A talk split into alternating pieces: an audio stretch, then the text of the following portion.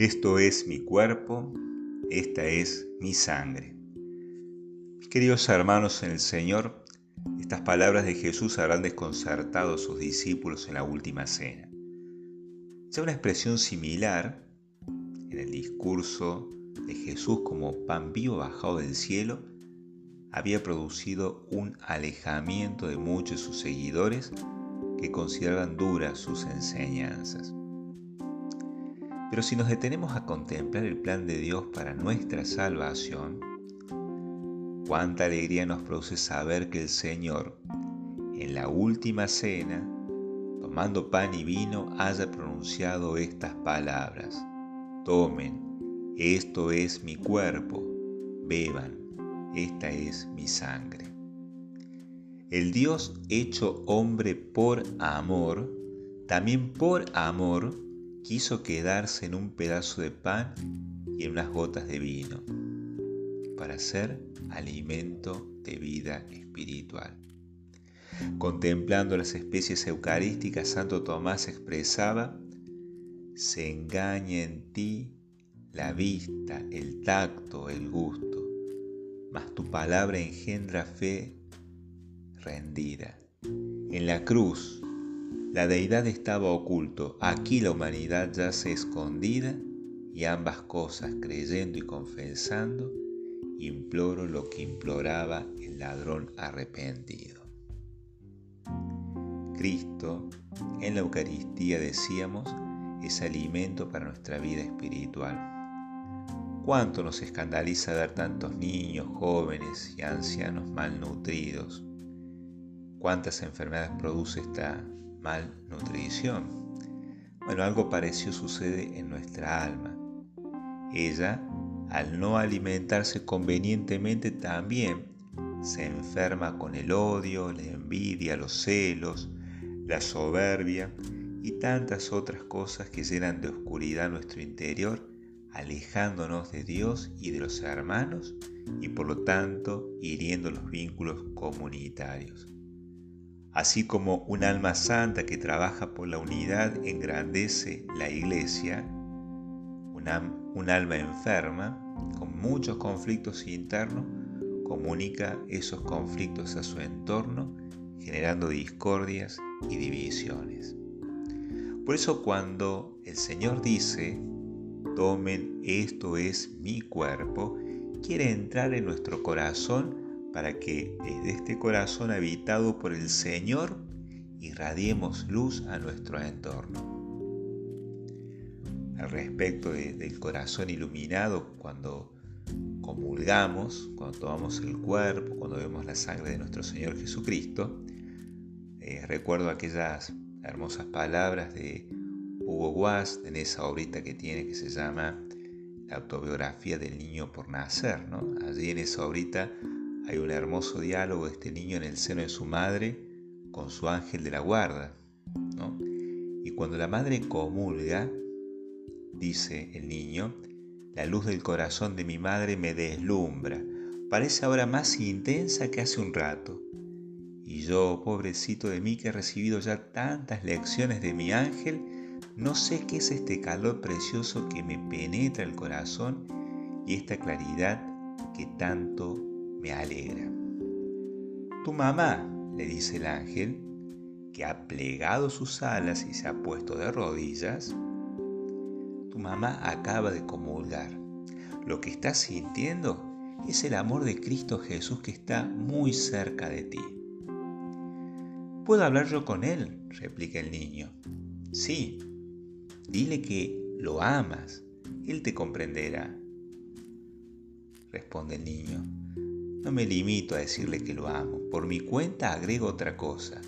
Señor, quiero nacer para ser tu sacerdote y perdonar los pecados de los hombres. Quiero ser tu sacerdote.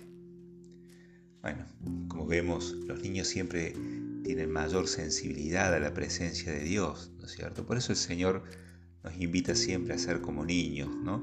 Y dialogar más seguido con nuestro ángel de la guarda, ¿no? Para que nuestro ángel de la guarda nos muestre también la presencia del Señor y cuánta luz irradia cuando estamos cerca de, Dios y cuánta mayor luz cuando lo hacemos en la Eucaristía. La Eucaristía nos permite realizar nuestra vocación cristiana, que es estrictamente unir el alma con Dios, insertándonos en una comunidad que llamamos iglesia. La iglesia, recordemos, se hace presente en la celebración de la Eucaristía. La iglesia como comunión se hace presente cuando celebramos la Eucaristía. Porque el llamamiento de Cristo a la salvación se cumple no en solitario, sino en comunidad, participando de la edificación del cuerpo místico de Cristo, es decir, su iglesia. Por eso cuando Jesús, el buen pastor, encuentra la oveja perdida, no la deja en un lugar cómoda, solitaria, sino al contrario, la lleva al rebaño porque ese es su lugar. Tantas almas perdidas que son tocadas por la misericordia de Dios, el Señor las lleva a la iglesia, ese lugar. Nosotros nos salvamos en comunidad. Por eso la Eucaristía ayuda mucho a la constitución, a la fortaleza de esta comunidad, a la edificación de esta comunidad. El Señor también decía, esta es mi sangre que se derrama por muchos. Bueno, sabemos cómo en todas las religiones antiguas, también en el judaísmo, la sangre se le reconocía un carácter sagrado en estrecha relación con Dios, único dador de vida y por tener un carácter sagrado, se la usaba para distintos ritos cultuales, como por ejemplo sellar una alianza entre Dios y su pueblo, como vemos en la primera lectura de la Eucaristía del día de hoy, en el libro del Éxodo. Moisés, dice, tomó la sangre de los terneros, la puso en los recipientes y roció con ella el altar. Recordemos también cómo en la Pascua judía la sangre de los corderos inmolados, con las que se señalaban los dinteles de las puertas de las casas donde vivían los hebreos, los salva a estos del ángel exterminador. Y pensemos, si aquella sangre salvó a los hebreos del ángel exterminador, ¿cuánto más no nos salvará a nosotros la sangre del Cordero de Dios cuando comulgamos, cuando esa sangre toca nuestros labios. Nuevamente resuenan en nuestros oídos el adoro te devote.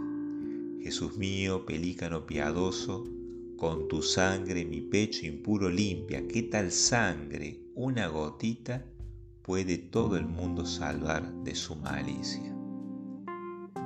Queridos hermanos, es la sangre con la que blanqueamos nuestras vestiduras, es decir, nos revestimos de la gracia y participar así de las bodas del Cordero. Esto es mi cuerpo, esta es mi sangre. Aquí encontramos la buena noticia que nos comunica nuestro Señor Jesucristo.